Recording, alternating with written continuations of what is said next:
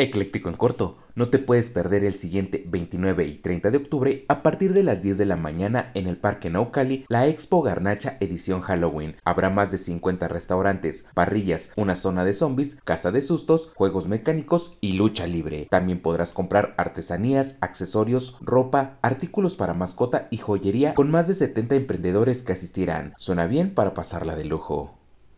Por si te lo perdiste, si vives en Álvaro Obregón, Coajimalpa, Magdalena Contreras, Milpalta, Tláhuac, Tlalpan o Xochimilco, hay que ponerse doble suéter porque el frío va a pegar con todo. Se prevé que alcance de los 4 a los 6 grados centígrados por el cuarto frente frío que se expande en todo el territorio mexicano. Vaya, vaya, ahora sí hay que tener que ponernos guantes, bufanda y gorro.